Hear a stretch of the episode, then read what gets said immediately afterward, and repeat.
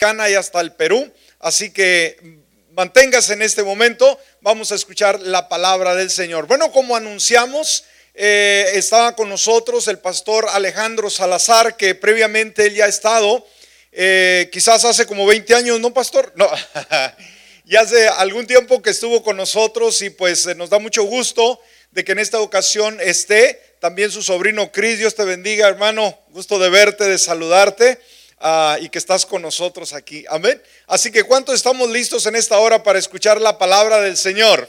Amén. Muy bien, demos un fuerte aplauso y vamos a recibir al pastor en esta hora, Alejandro Salazar, desde la Ciudad de México. Amén. Desde el barrio Bravo de Tepito. No. Adelante, pastor. Gracias. Hola, ¿cómo están? ¿Por qué no saludas a tres personas que no vienen contigo? ¿Qué no vienen contigo? Bueno, a lo mejor en la mañana no lo saludaste, que viene contigo.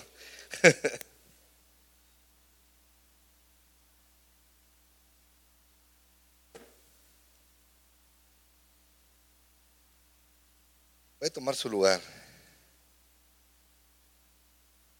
Gracias, pastor. Me da mucho gusto estar con ustedes una vez más. Para mí es un privilegio poder venir y compartir la palabra de Dios y poder ser de bendición, que es lo que tratamos de hacer cada momento que nos da la oportunidad Dios de venir y compartir su palabra. Pero una cosa sí sé, muy importante, que Dios nos tiene aquí a usted y a mí porque Él tenía el deseo realmente de amarnos, bendecirnos y estar con nosotros. ¿No se goza de eso? Yo me gozo de un Dios que realmente nos ama y que nos va a dar más allá de lo que podemos entender o podemos comprender nosotros en nuestra vida personal. Bueno, ya que estamos así, vamos a hablar de un tema bien interesante, un tema que tiene que ver con la palabra creer. Diga conmigo, creer. La palabra creer no es lo mismo que la palabra fe. Son dos cosas totalmente distintas. La palabra fe tiene un don. Es un don inmerecido, es algo que viene de parte de Dios. Y dice Dios que nos ha dado la fe para creer en el Señor Jesucristo. Pero la fe es la moneda en el reino de los cielos. ¿Por qué es la moneda? Porque es el intercambio. Tú cambias las cosas, tú vas a un supermercado, pagas X cantidad de dinero y te obtienes un, un artículo y tú das el dinero. Se llama intercambio. En el reino de los cielos así es. Todo lo que pidamos por fe, lo recibiremos. Es un intercambio. Pero creer es muy diferente a la fe. Creer es aquello que dice, bueno, yo creo que esto debe de ser correcto, yo creo que así debe de ser, yo creo que esto es lo como tengo que hacer las cosas. Creer es una forma, una manera como vamos creando nosotros ideas. Diga conmigo, creando ideas. Entonces el, hecho de creer o el tener un pensamiento de creer eh, es muy diferente. Entonces la palabra creer es afirmar algo como si realmente fuera verdadero. Pero desafortunadamente hemos creído muchas cosas que no son bíblicas. Suenan bonitas, pero no son correctas. ¿Sí? A veces hablamos cosas que religiosamente pueden sonar bien. Pero ¿qué crees? Dios no es religioso. Cuando yo le digo a la gente, em, por ejemplo, ah, ¿sabes qué? Dios es lo máximo en mi vida. Y me dicen, ¿de qué religión eres? Le dije, yo de ninguna. ¿Quién te dijo que Dios es religión? ¿Quién te dijo que Dios tenía que ver con religión? La Biblia no menciona de religión. Dios menciona algo muy diferente. Él es creador, Él es el Padre, Él es el autor y consumador de este mundo, de esta tierra, de este universo, de ti y de mí. Ahora, la pregunta que yo te quiero hacer en esta hora, porque realmente el tema va creer. La pregunta es, ¿qué crees de Dios? ¿Qué piensas de Dios? ¿Qué piensas de Dios? O te lo voy a poner más fácil, ¿qué crees de ti mismo? Fíjate bien algo bien importante. ¿Qué es lo que tú crees de ti mismo? Vamos a ver algo bien interesante porque ¿te has puesto tú a pensar cuánto vales ante ti mismo? ¿Qué dice la palabra de Dios? ¿Amarás a tu prójimo? ¿Cómo? Dile que está a tu lado, ¿amarás a tu prójimo? Como a ti mismo. Dile que está a tu lado, ¿amarás a tu prójimo? Como a ti mismo. Pero como yo soy tu prójimo, dile, ya me amolé. pocas palabras, el valor que tú le otorgues a tu vida será el valor que le otorgues a la persona que está a tu lado. Tú no puedes amar a alguien si tú no te amas. No puedes dar algo que no te otorgas. Entonces, aquí vemos cómo tú vales ante ti mismo. ¿Cuál es el valor que tú tienes de ti? ¿Cuál es el valor que tú tienes acerca de tu vida? Porque a lo mejor pudo haber, venido papá, mamá, hermano, tío, la esposa, el esposo o quien sea y te pudieron haber dicho que no valías nada. Eso es lo que la gente dice. Pero Dios dice, yo te creé y te di un valor invaluable. ¿Me explico? Lo que la gente crea de ti no determina lo que tú eres. Por eso la única opinión que yo permito en mi vida es la de Dios. No permito lo que la gente opine o piense de mí. A mí no me importa lo que la gente dice. A mí me importa lo que dice Él. Porque Él conoce las intenciones de mi corazón. Pero el problema está en que nosotros nos la pasamos todo el tiempo creando facetas, creando una vida, y vamos a ser muy honestos, a veces hipócritamente dando una imagen, comportándonos como los mejores, y cuando salimos a la esquina nos comportamos como King Kong. Hola. Dile, aquí está a tu lado, te están hablando. Díselo, te están hablando, díselo. no le quiere decir. Está bien. Yo te voy a hacer otra pregunta. ¿Qué sientes que puedes ofrecer al mundo entero? ¿Qué es lo que tú realmente puedes ofrecer al mundo entero? ¿Qué es lo que tú sientes que podrías ofrecer al mundo entero? Porque déjame decirte algo. Cuando Dios creó al hombre, a cada persona que lo ha creado, lo ha creado intencionalmente. Diga conmigo, Dios es un Dios intencional. Eso significa que Dios todo lo que hace, lo hace intencionalmente. Entonces tú estás aquí creado intencionalmente para algo. Eso significa que Dios te creó para que tú vinieras a aportar a este mundo algo. La pregunta es, ¿para qué te creó? ¿Cuántos lo saben? Creo que aquí hablan inglés. Who are you? Where you go? What are you doing here? Es que a lo mejor así me entienden. ¿No? Pero como es en español, me la voy a aventar en español. Ok. La pregunta es, ¿quién eres? ¿Cuál es el propósito intencional de Dios cuando Él decidió crearte a ti para aportar algo a este mundo? Tú eres alguien importante, nadie puede tomar tu lugar. Tú lo que tú tienes, yo no lo tengo. Y eso no significa que te hace mejor que yo o que yo soy mejor que tú. Simplemente te hace diferente. Entonces, en vez de estar envidiando a alguien, debería de juntarme con ese que no hace, que él hace, que yo no hago, vaya la redundancia.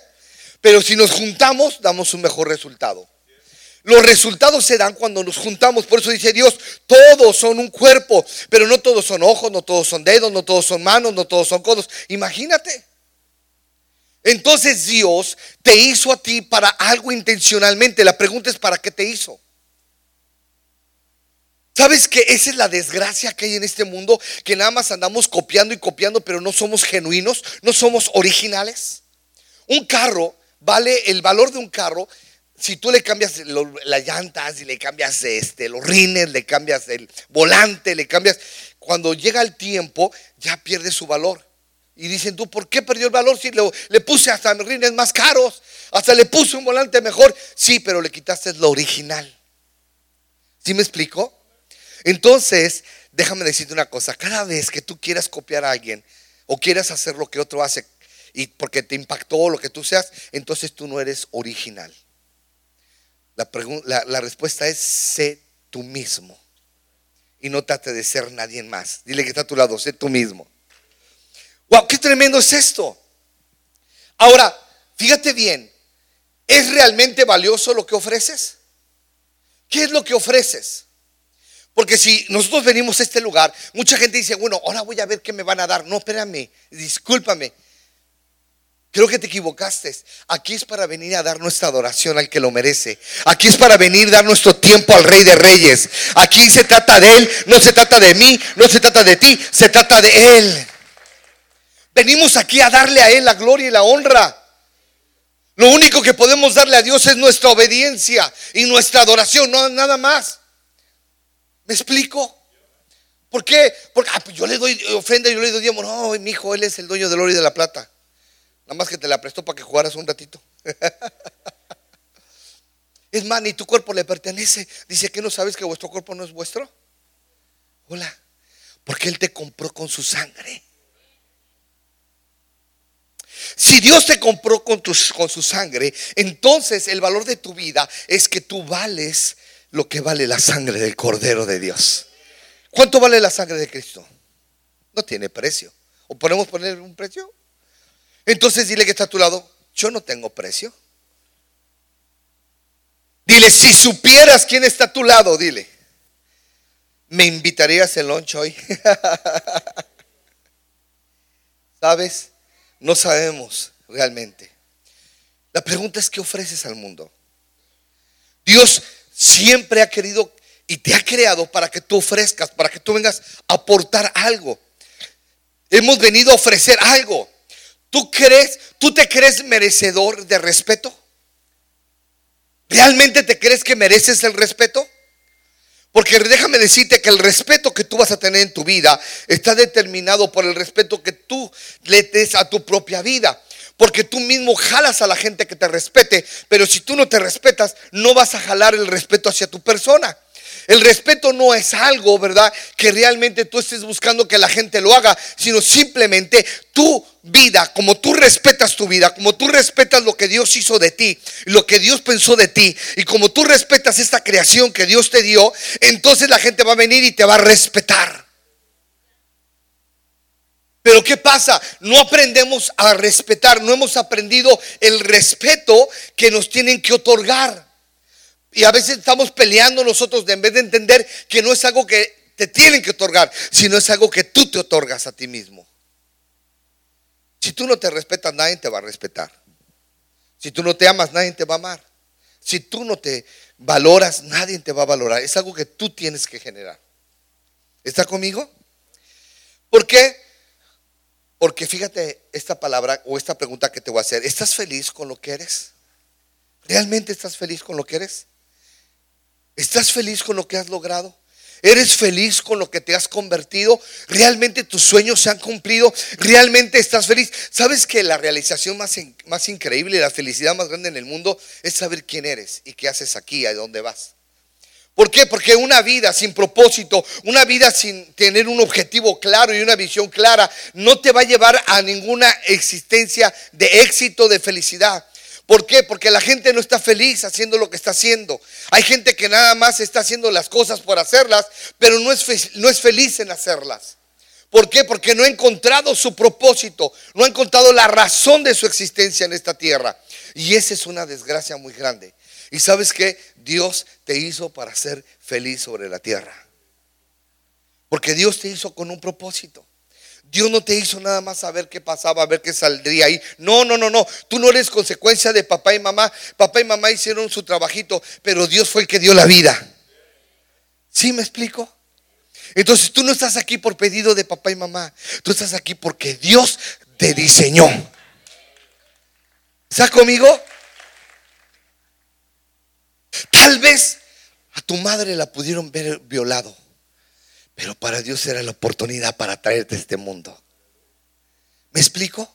Porque Él es el que da la vida. No importa las condiciones, no importa la manera o la forma como tú hayas llegado, porque lo que importa es entender que el que te dio la vida y el que miró desde el vientre de tu madre que estabas ahí y quien te estaba formando, quien te estaba dando propósito y destino, se llama Dios. Y Él lo estaba haciendo, lo estaba generando. No importa si fue dentro o fuera del matrimonio, no importa con quién fue o cómo fue. Para ellos habrá sido un acto fuera de lo que Dios dice, pero para Dios era la oportunidad para crearte a ti, para formarte, para traerte a ese mundo. Porque Dios sabía que tú podrías hacer grandes cosas. ¿Sabes que muchos se sorprenderían de darse cuenta de la capacidad que tienen y no se dan cuenta que la tienen? Esa es la realidad. Eso es lo más importante en la vida, entender, ¿verdad? Por eso dice Dios, realmente tienes que entenderlo, tienes que comprenderlo, que yo te creé con un propósito, te he puesto en mis manos, te he dado un destino. ¿Por qué? Porque cada uno de los que estamos aquí tenemos talentos. Hay cosas que la gente hace. Hay cosas que otras personas hacen y dices tú, wow, qué maravilloso haces. Y eso que haces, y eso que te sale bien, ¿verdad? Va dando un propósito y un destino en tu vida. Y eso es lo más importante. Ahora, la otra pregunta que te haría. Cuando te juzgas a ti mismo, ¿eres un juez implacable? ¿Eres un juez? Porque ¿cuántas veces han juzgado? ¿Sabías que el peor dedo que puede haber en la historia, en la vida, no es el de la gente, es el tuyo propio? ¿Cuál es el concepto que tienes de ti, de ti mismo? Soy una tonta, soy un tonto. ¿sí? ¿Cuántos creen que Dios se equivoca? A ver. ¿No? Entonces, si Dios, si Dios no se equivoca, esto significa, ¿verdad? Que Dios no hace tontos. ¿Está conmigo? Es en serio. Dice, no, es que yo no tengo el cerebro del otro. A ver, Dios no dijo aquí, a ver, aquí un cuarto de cerebro, medio cerebro, tres cuartos de cerebro y un cerebro completo. Entonces no sería un Dios justo. ¿Estás de acuerdo conmigo? Todos tenemos el mismo cerebro. Entonces, ¿qué pasa? Entonces, simplemente es algo, no lo usas. Dile que está a tu lado, usa tu cerebro. Algunos lo tienen oxidadito por ahí, pero, ¿verdad? Pero tenemos que usar el cerebro.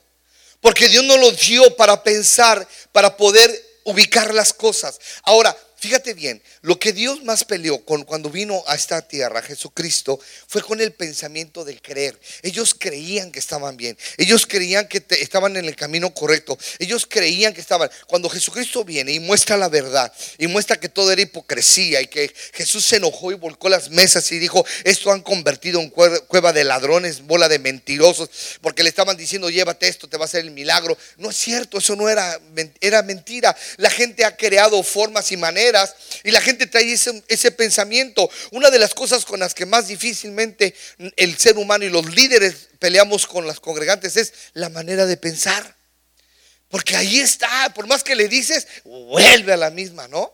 Y dices tú, pues ya se lo dije, ya se lo prediqué, ya se lo enseñé. Y sabes que cuando uno sale de aquí dice, ay, qué tremendo mensaje, y el pastor se queda, si te lo vengo predicando desde cuándo y tuvo que venir alguien para que lo entendieras. Alguien es profeta en su tierra, ¿qué, te puedo decir? pasa contigo, pasa conmigo. Pero es una realidad. Ahí está el pensamiento del ser humano. El ser humano está perdido en el tema del creer, porque ha formado creencias en base a sus experiencias y no es así. Muchos pueden tener diferentes experiencias. ¿eh? Tenemos en la Biblia un montón de ejemplos. Hombres que tuvieron, ¿verdad? ¿Qué pasó con Moisés? Vamos a poner un ejemplo sencillo. Moisés, cuando Dios lo llamó y le dijo, te quiero, te quiero como libertador, quiero que vayas y regreses. Y, dijo, y fíjate bien la creencia que tenía él de sí mismo. Eh, eh, ¿Verdad? ¿Qué dijo? Soy tartamudo. ¿No? Dios no le preguntó si era tartamudo o no lo era. Dios dijo, tú eres el libertador, pero si no puedo hablar. Y luego le dijo Dios, tú vas a ir allá. Y él dijo, espérate, yo soy asesino. Mira la creencia que tenía él. Soy asesino. Maté los egipcios. Y en aquel entonces la ley era ojo por ojo y diente por diente. Él sabía que si regresaba allá lo podían matar. Y él dijo, ok, pero si tú, entonces Dios empezó, dijo, mira, no eres asesino, no eres tampoco, ¿verdad? Un esclavo, si naciste, ¿verdad? Como pueblo del, pueblo judío, es cierto, te pusieron en un Moisés, te agarraron, te llevaron a la casa del faraón, pero era mi propósito, era mi propósito que llegaras allí. Fíjate bien, él pudo haber nacido en situaciones muy difíciles. Cuando nació Moisés había una mortandad de, niños increíble. Los estaba matando el faraón. No querían que crecieran más. Estaban matando a todos los varones. Y le estaban acabando con su vida. Y entonces la madre decía que, dice la Biblia, que ya no la podía tener, ya no lo podía retener. ¿Cuántos saben que los niños son bien escandalosos, verdad? Así que lo soltó en el río. Y aquella mujer lo vio, lo tomó y entonces, pero lo preparó. Y sabes que en la casa del faraón, él aprendió todo lo que son medidas y se convirtió en un arquitecto.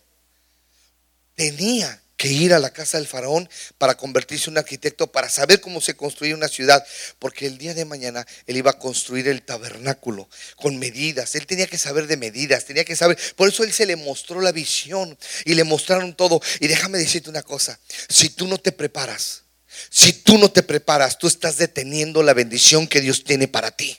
Si tú no te preparas, Dios no te va a poder usar para lo que te quiere usar. Por eso este, este Moisés estaba preparándose en la casa del faraón para que Dios le pudiera entregar a él, ¿verdad? Todo el privilegio de construir el tabernáculo y poder convertirse, En el libertador. Él no sabía quién era, él creía que nada más era el hijo del faraón. Después tuvo un problema cuando le dijeron, tú no eres egipcio, eres judío. Y ahí se tambaleó. Y dijo, entonces no soy príncipe, entonces no tengo autoridad real. Y de repente de príncipe se convierte en esclavo. Porque creyó lo que la gente había dicho de él. Se fue, se quedó, luego se creyó, ¿verdad? Pastor de ovejas, se andaba cuidando las ovejitas y todo el relajo. Hasta que Dios le dijo, hey Moisés, ven, estás perdiendo el tiempo aquí. Dice, ¿por qué? Porque tú no eres eso. Yo te escogí a ti para ser el libertador de mi pueblo. Yo te escogí para que te convirtieras en el libertador de una nación. Te escogí para que tú establecieras mi reino, para que tú vinieras y establecieras mis leyes. Y entonces, ¿qué pasó? Dios le empezó a decir, yo creo en ti. Dios le dijo que creía y le dijo, mira, para esto te creé, para esto te formé, este es el propósito, esto vas a ir a hacer y esto vas a hacer. Y entonces ahí va Moisés, ¿verdad? Eh, diciendo, está bien, pues si Él cree en mí, ¿sabías que Dios cree más en ti que lo que tú crees en ti? Dios cree en ti. Dios sabe que eres capaz. Y Moisés no se creía capaz. Él decía, no, no puedo hacerlo. Y ese es el problema. La, limitante más grande que hay en la vida de un ser humano es lo que genera aquí en su pensamiento. Lo que tú crees de ti va a determinar la forma de vida que tú tengas. ¿Sabías que todo lo que tú vives está determinado por lo que tú crees? Mira, tú te peinaste así hoy. Digo, para los que se peinaron hoy. Ay, porque tú crees que así te ves bien. Así como tú te vestiste, así como tú vives, así como tienes tu recámara, así como tienes tus cosas, es la manera como tú crees. Todo lo que tú tienes externamente refleja tus creencias. ¿Sí? Y eso es la realidad. ¿Qué ocurre cuando una persona tiene una creencia de esa manera? Su vida se enfoca en la manera como cree las cosas, pero no lo que cree significa que es lo correcto, porque entonces aquí tienes que escuchar lo que Dios te va a decir acerca de cuál es tu destino y tu propósito, porque tú has creído cosas porque las has vivido. Moisés creía que todo el tiempo iba a estar ahí en la casa del faraón, iba a reinar juntamente con su primo, a lo mejor su primo se iba a convertir en el rey porque él sabía que era el hijo directo y él nada más iba a ser como un príncipe o un gobernador ahí juntamente con él. Y de repente le mueven el tapete y de repente ya se cree esclavo y al rato asesino y al rato se cree nada más cuidador de ovejas. Y Dios le dijo, no eres nada de eso. Yo no he creado a ningún hombre para fracasar. Yo he creado a cada hombre para ser exitoso en todo lo que haga. Wow. Qué cosa. ¿Cuántos creen que Dios fracasa? A ver. ¿Sí? Ok, este celular, cuando yo lo. Este celular tuvo códigos de error. ¿Sabías que los celulares tienen código de error? Todo eso tiene código de error. Y entonces empezaron a decir, a ver, vamos a cambiarle esto, vamos a cambiarle el otro. A ver, puede funcionar mejor de esta manera, puede funcionar mejor de otra manera. Y entonces, cuando tiene una falla, te dicen, tráigalo, nosotros se lo cambiamos o se lo arreglamos porque fue nuestra falla. Y el ser humano ha creado muchas cosas que tienen códigos de error. Pero ¿qué crees? Cuando Dios te formó a ti y a mí, no cometió ningún error. Él te hizo perfecto. ¿Sabías que Dios no sabe hacer cosas más que perfectas? ¿Eh? Porque todo lo hace conforme a su imagen y semejanza. ¿sí? Tú puedes ver marcas y no sé, la que tú quieras, ¿verdad? Pero no se han dado cuenta que tú y yo tenemos una marca aquí que dice Rey de Reyes y Señor de Señores, hecho en el reino de Dios. Hola. Y entonces, ¿por qué vivo una vida no tan perfecta? Ahora, ese es tu problema. Dios te hizo perfecto. Lo que tú hizo con tu vida no es, no problema de Dios. Yo soy responsable de lo que te estoy predicando. Pero no soy responsable de cómo tú, como tú lo procesas, como tú lo interpretas, como tú lo recibes. Ese es tu problema. ¿Cierto? Dios te dijo que tú eras templo, no catedral. Y tú has convertido tu cuerpo en lo que tú quieres. Hola, ¿está conmigo? ¿Por qué? Porque Dios te dio. La vida es una decisión.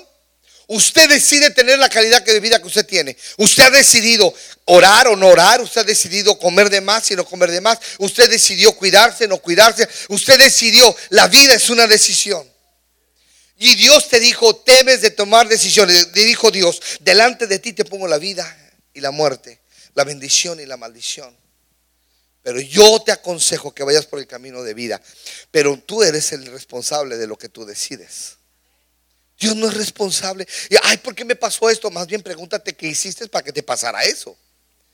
Porque todas las cosas que vienen, dice la Biblia que todas las cosas vienen para bien para los que aman a Dios. No necesariamente tienes que hacer algo malo para pasar algo malo. No. Por ejemplo, Moisés no hizo nada malo y tuvo que pasar un momento crítico y ver nacido en un momento difícil. Pero ¿qué crees? Ese momento difícil, crítico, duro para él fue la preparación para levantarlo como un líder. ¿Por qué? Porque un líder no puede llegar a gobernar nada más así. Un general de división, ¿verdad? No puedo creer yo en un general de división si no trae las marcas, las cicatrices de la guerra. Entonces él traía cicatrices de guerra. Así que Dios le dijo, ok, ahora de aquí voy a, levantarlo y tú vas a ser el libertador del pueblo de Israel. Y eso empezó a hacer. Y, déjame esto, fíjate, fíjate la creencia. Y aquí es donde quiero llevarte. Llega Moisés y dice, Dios me mandó para liberar el pueblo. Y el pueblo de Israel dijo, gloria a Dios. No, se rió de él. ¿Cuántas veces han reído de lo que Dios te ha dado. Por eso no le hagas caso a la gente. ¿Sí? Se rieron de él. Y el primo le dijo, bueno, pues yo soy el sacerdote, Aarón, voy a hablar por ti porque nomás no das una, ¿no? Él dijo, pues ayúdame, ¿no? Tú eres mi boca, pero yo soy el que hago los milagros, ¿no? porque tenía una varita. ¿Y qué pasó? Empezó a pelear, empezó a hablar con el faraón a través de Aarón y era soltar el pueblo. Bueno, lograron. ¿Qué ocurrió? Ya saben toda la historia. Pasaron, los dejaron salir, se fueron con dinero, ¿verdad? Con mucho dinero.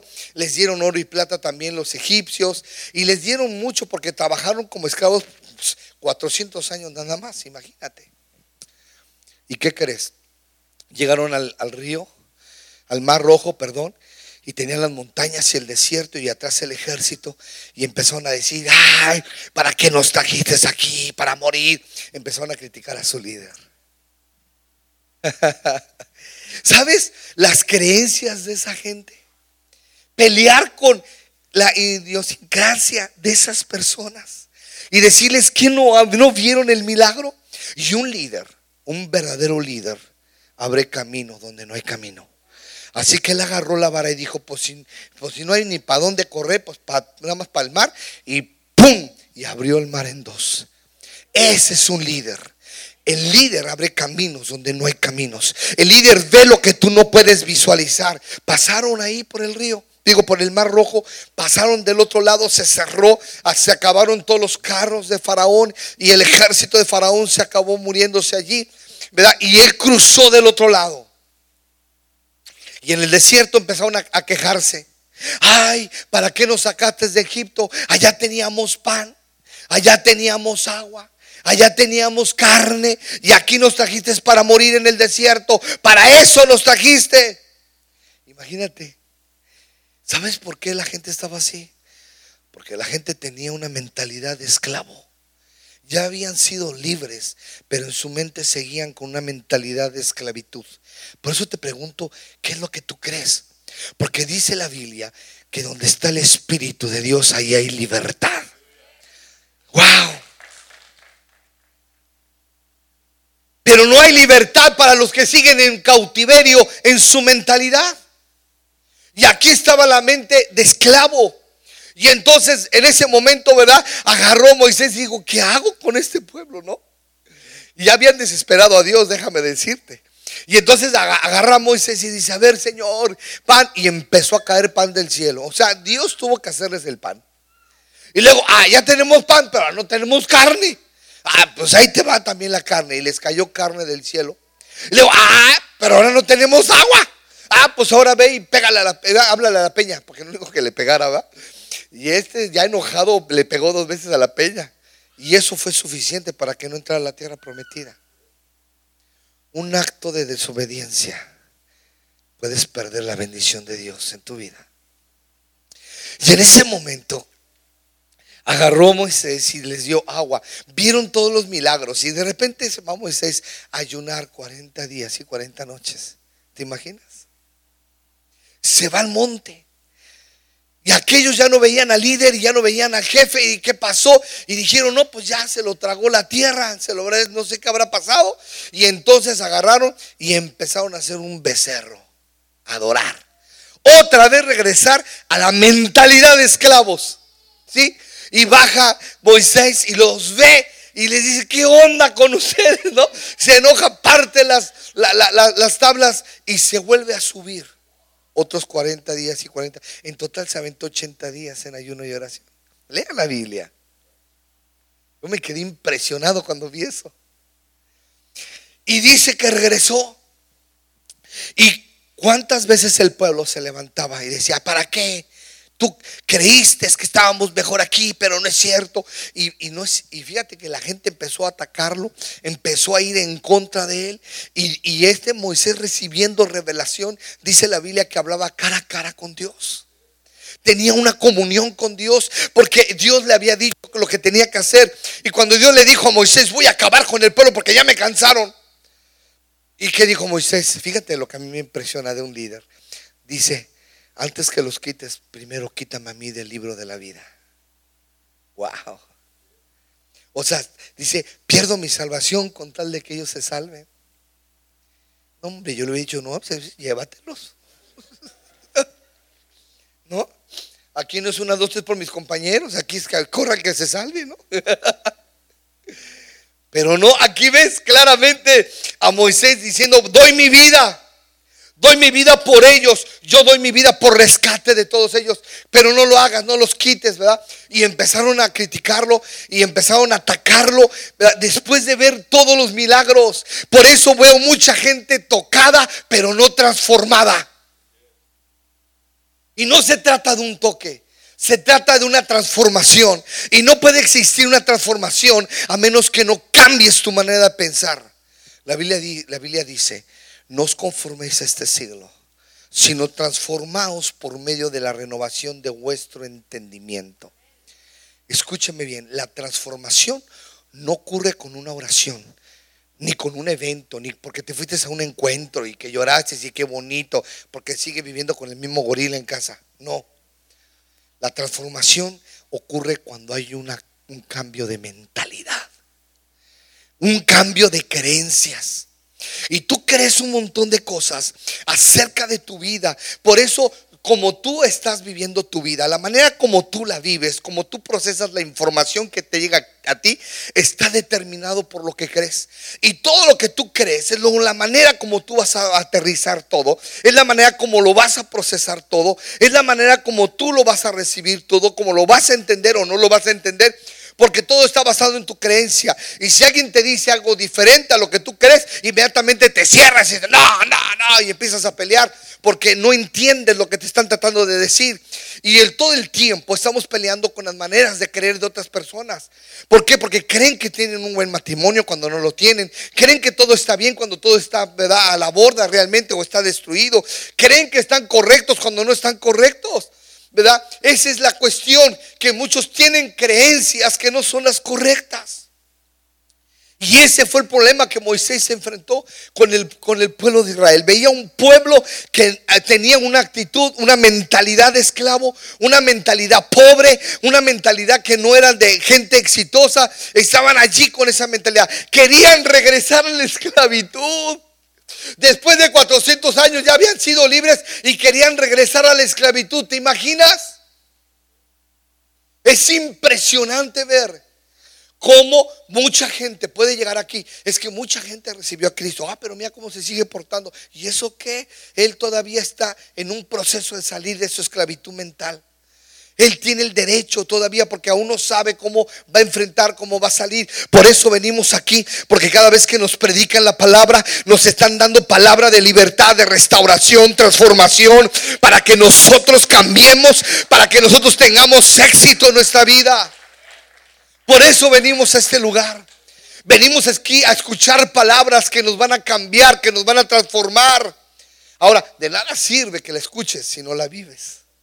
Porque Dios dijo, no quiero oidores. ¿Qué quiero? Hacedores. Dios quiere que vivas la palabra. Para eso la, Biblia no es para discutirla ni ponerla en un, en, un, eh, en un punto ahí para juzgar a ver si es correcto o no es correcto. No, no, no, no. La Biblia es para obedecerla y se acabó. Tengo muchos amigos religiosos y me llaman, vente, vamos a un debate teológico, tú eres el doctor Salazar. Y ven, ¿y qué? Soy teólogo, pero no estoy loco.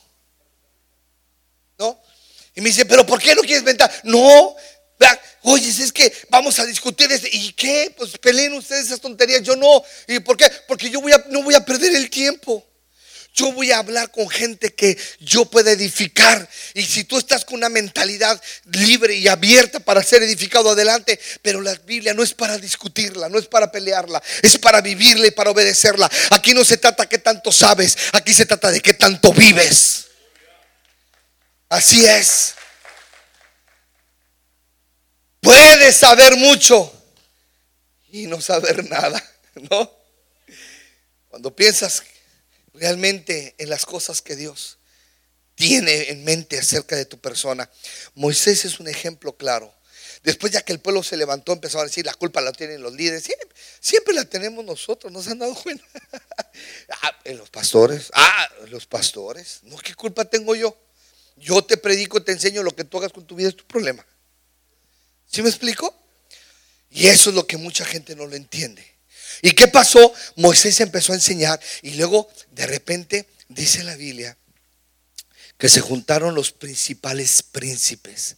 Porque recuerden que eh, estamos hablando de 12 tribus, 12 naciones que se formaron de ahí. Y entonces se juntaron entre ellos y dice que llegaron y hablaron con Moisés y fueron a retarlo para quitarlo de ahí. ¿Quién eres tú si ni siquiera eres un príncipe como nosotros? Nosotros, nosotros sí somos príncipes, venimos de un linaje, pero tú, Moisés. Y dice la Biblia que vinieron contra de él y dice que se abrió la tierra en, en dos y se tragó a todos los príncipes y se volvió a cerrar. Ándele, ¿quién se quiere meter con un siervo de Dios de esa magnitud? ¿Sabes? Cuando Dios te dice lo que tienes que hacer, nadie te podrá hacer frente todos los días de tu vida.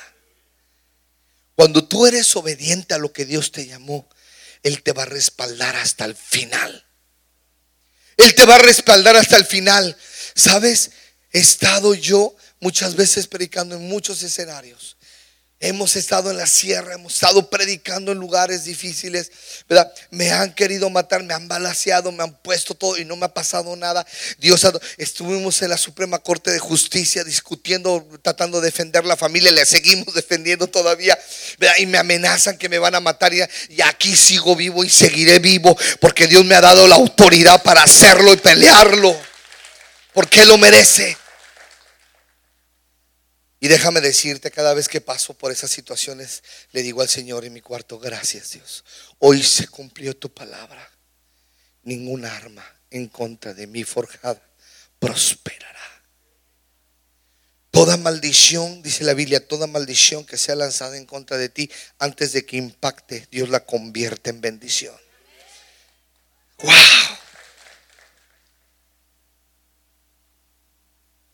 Y eso es impresionante porque entonces le digo, síganme maldiciendo.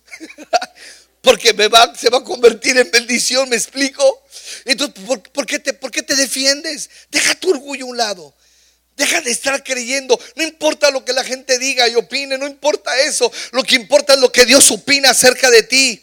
Y Él tiene el mejor pensamiento de ti. Dice la Biblia en Jeremías, yo sé los planes que tengo para ustedes. Planes de bien y no de mal. Para que veas ustedes el propósito que tengo para sus vidas. Claro. Dios me lo ha dicho, Dios me ha dicho, nunca te faltará el pan en la mesa. Y sabes que cuando volteo, Dios puso pan en la mesa y vuelve a poner pan en la mesa y la vuelve a poner y la vuelve a poner. Porque dice Dios, nunca verás un hijo mío mendigando pan, ni su descendencia. Wow. Dile que está a tu lado, Dios no es un mendigo. Así es. Pero si tú tienes mentalidad de mendigo, Padre yo pensé que nada más en México encontraba puertas de cortina. Aquí también existen. Entras al baño y se abre la cortina para testimonio a las naciones. ¿No? Es la mentalidad miserable y pobre que no te deja crecer. ¿Sí? Tienes dinero pero no quieres gastarlo en arreglarlo. ¿Qué va a pasar? Te vas a morir, va a venir alguien que no conoces que va a disfrutar todo lo que tú trabajaste. Así de sencillo. Es que el dinero es para usarse. El dinero para eso es. el dinero fue diseñado para que se usara. ¿Sí me explico? Para eso fue hecho. Pero no para usar a las personas. Las personas fueron creadas para ser amadas. Dile que está a tu lado. Yo fui creado para ser amado. No para ser usado.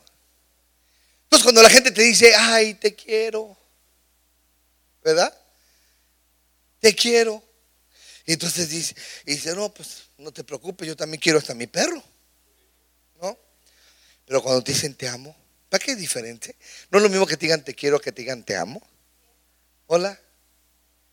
Bueno, me decía mi hermana, ya ten cuidado porque aquí te demandan de todo. ¿Sí? Porque digo, mi amor, porque así, yo hablo con cariño, mi amor. No, porque es como echarle los perros. Ah, me vale gorro lo que crea ella. Mi amor. Yo sé dar amor. Lo que pasa es que, aquí te demandan de todo. Bueno, está bien. está bueno. Pero ¿qué pasa? La gente no entiende que cuando realmente tienes un contacto con el amor, no hay más que soltar amor. ¿Por qué? Porque desprendes amor, porque estás caminando con el amor. Ese, él no tiene amor, Dios no tiene amor, Dios es amor. Y si tú caminas con Él, te vas a enamorar, vas a estar loco. Esa es mi pasión. Estoy aquí en esta casa, en este lugar, ¿verdad? Estoy aquí desde la Ciudad de México porque esta es mi pasión. A eso me dedico, esta es mi razón de mi existencia. Poder ayudar, llevar, ¿verdad? Aportar algo para tu vida. Esa es mi pasión. Para eso nací. Para eso me enfoco y no pierdo el tiempo en otra cosa porque para eso estoy. Y puede ver muchas cosas bonitas y me pueden invitar a muchas cosas bonitas.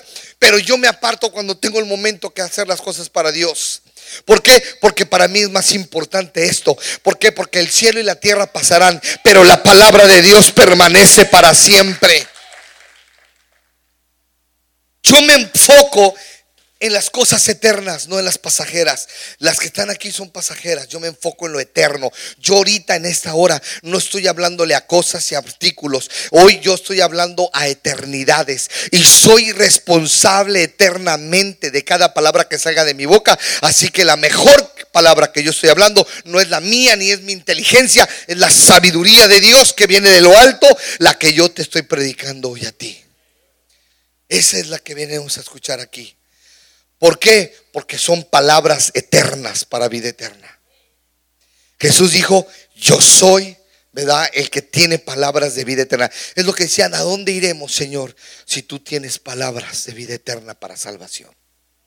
Estamos aquí hoy porque queremos ser salvos de todas las maneras de pensar equivocadas. Y venimos aquí para formar el criterio correcto de la palabra, para trazar la palabra de verdad de la manera correcta, para vivirla, para aplicarla, para estudiarla, para ser exitosos, porque eso es lo que Dios quiere. Y Moisés se encontró con eso. Moisés se encontró con un pueblo que se quejó de él y estaban quejándose y querían cambiarlo y querían quitarlo, querían matar a Moisés. Después de que los libera, Órale. Por eso cuando hay congregantes que le quieren dar matarile al pastor y, uno se pone loco, le digo, no, me acuerdo del mensaje de Moisés, le digo, no, con razón. Gracias Moisés por enseñarme. Es que es en serio, todos los líderes que se han levantado, que Dios ha puesto, les han, los han querido quitar. Después de que les ayudaron, dieron sus vidas. ¿Sabes cuántas veces dieron sus vidas los líderes? Ayudaron gente y ¿sabes qué? Que luego a los que más ayudan son los que más hablan. ¿No?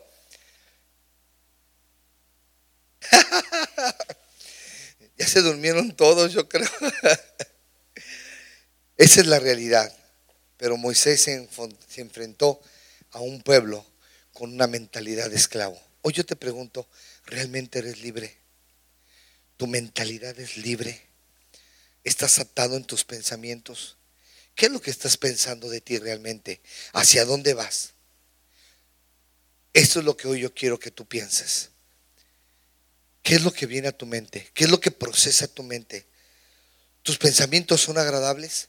Porque dice la Biblia que en todo lo bueno, en todo lo puro, en todo lo amable, si hay virtud alguna, en eso tenemos que pensar. La pregunta es, ¿qué estás pensando? ¿Realmente estás pensando las cosas correctas? ¿Realmente estás pensando como Dios piensa?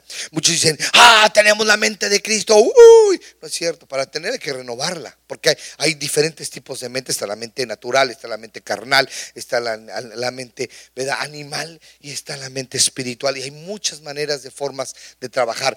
La pregunta es qué tipo de mente, de qué manera procesas la información, cómo tú estás creyendo acerca de tu persona porque lo que tú crees no es lo que realmente Dios cree. Así que no hay mejor persona que te pueda decir quién eres si no te acercas a tu creador y decirle, Señor, ¿para qué me hiciste? Y Dios te va a decir, yo te hice para esto, te hice para aquello, te hice para acá. Y cuando tú lo encuentres vas a ser exitoso, vas a ser victorioso, porque Dios te creó para tener éxito. Póngase de pie conmigo, por favor.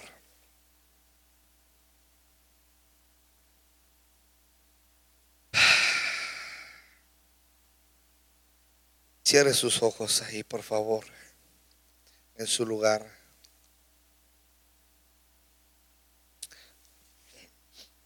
Y si me ayuda el piano, no sé, sí, piano, por favor, a tocar algo. Sé que a veces ha sido difícil, porque muchas veces nos han dicho cosas que nos han lastimado en la vida. Han venido palabras, tal vez de papá, de mamá, del hermano, del tío, y nos han dicho palabras que nos han lastimado, como tú no vales nada, tú no vas a hacer nada en la vida, tú no importas, vete, lárgate. O tal vez otras palabras más grotescas y antisonantes te han dicho acerca de ti. O a lo mejor tú te has visto en el espejo y has dicho, soy lo peor. Y te has juzgado duramente, cruelmente. Y muchas veces a lo mejor tienes un pensamiento mayor del que no debes de tener y te sientes superior a los demás. Y los miras a los demás como, esto no me merecen, no están a mi nivel. Pobrecitos, míralos. Puede ser que a lo mejor tengas un concepto de ti mayor del que debes de tener. Y si tú crees que eres mejor que los demás, discúlpame, Dios no hizo a nadie mejor que otro. Todos valemos lo mismo y todos tenemos lo mismo. Aquí para Dios no es uno menos ni uno más. Aquí todos somos igual. Pero a veces tus creencias te han llevado a procesar esto. Muchos creen, ya fui el domingo, ya cumplí, y después vives tu vida toda destrampada.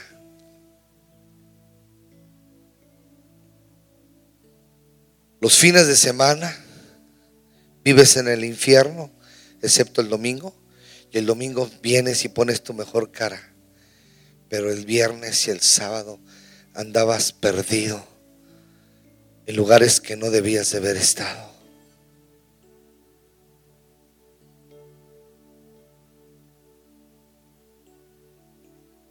Tú no puedes engañar a Dios. Jamás podrás engañar a Dios. sabe quién eres, pero también sabe lo que has hecho. Así que ahí en tu lugar es el momento que tú perdones hoy. Y quiero que vayas y perdones a tu papá y perdones a tu mamá.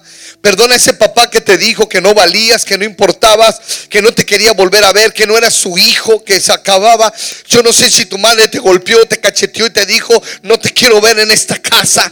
Eres la vergüenza de esta familia. Yo no sé lo que te hayan dicho. No importa lo que hayan dicho con sus palabras. A lo mejor te lo dijeron en el momento más que estaban más enojadas y más enojados. Y dijeron palabras que no debieron de haber dicho. Que te hirieron el alma.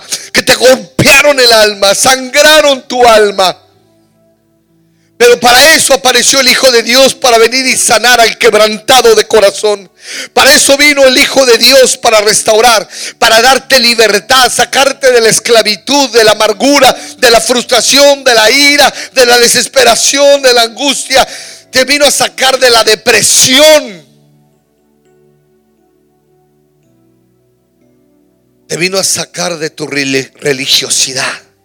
Te vino a sacar de esa indiferencia que tienes de Dios. Porque tú escuchaste el mensaje y, a lo mejor dices, bueno, vine porque me trajeron, pero yo no quiero estar aquí. Pero si tan solo escucharas estas palabras hoy, joven, jovencita, varón, mujer, esposo, esposa, si escucharas atentamente esas palabras, salvarías tu vida y no la perderías. Créeme que el mejor consejo que te puede dar un ser humano es acercarte a Dios. Porque tú sin Él no eres nada. Así que hoy Ahí di, yo te perdono. Vamos, empieza a perdonar a mamá, empieza a perdonar a su padre, empieza a perdonar a su hermano, a su hermana, empieza a perdonar a las personas que le ofendieron, que le lastimaron, que le dijeron cosas que le hirieron, que le ofendieron. Empieza a perdonar a su esposa, a su esposo, empieza a perdonar a su abuelo, a su abuela, al maestro, al, al jefe. Yo no sé a quién tenga que perdonar, a la amiga, al amigo. Yo no sé a quién tenga usted que perdonar en esta hora, pero a quien tenga usted que perdonar, dígale, yo te perdono en el nombre de Cristo. Yo decido perdonarte en esta hora. Vamos, dígale, yo te perdono en el nombre del Cordero. Yo te perdono. Y el perdón no es un regalo que le otorgas a esa persona. Es algo que te otorgas a ti mismo. Es lo que te da libertad a tu persona. Y empieza a decir, Señor, yo perdono, perdono a mi esposo, perdono por lo que me hizo, perdono porque me engañaron, porque me golpearon, perdono, Señor, porque me ofendió, perdono porque, ¿verdad? Me dejó, me abandonó. Vamos, empieza a perdonar. Perdone, perdone en ese momento. No hay cosa más hermosa en esta tierra que empezar a ser libres.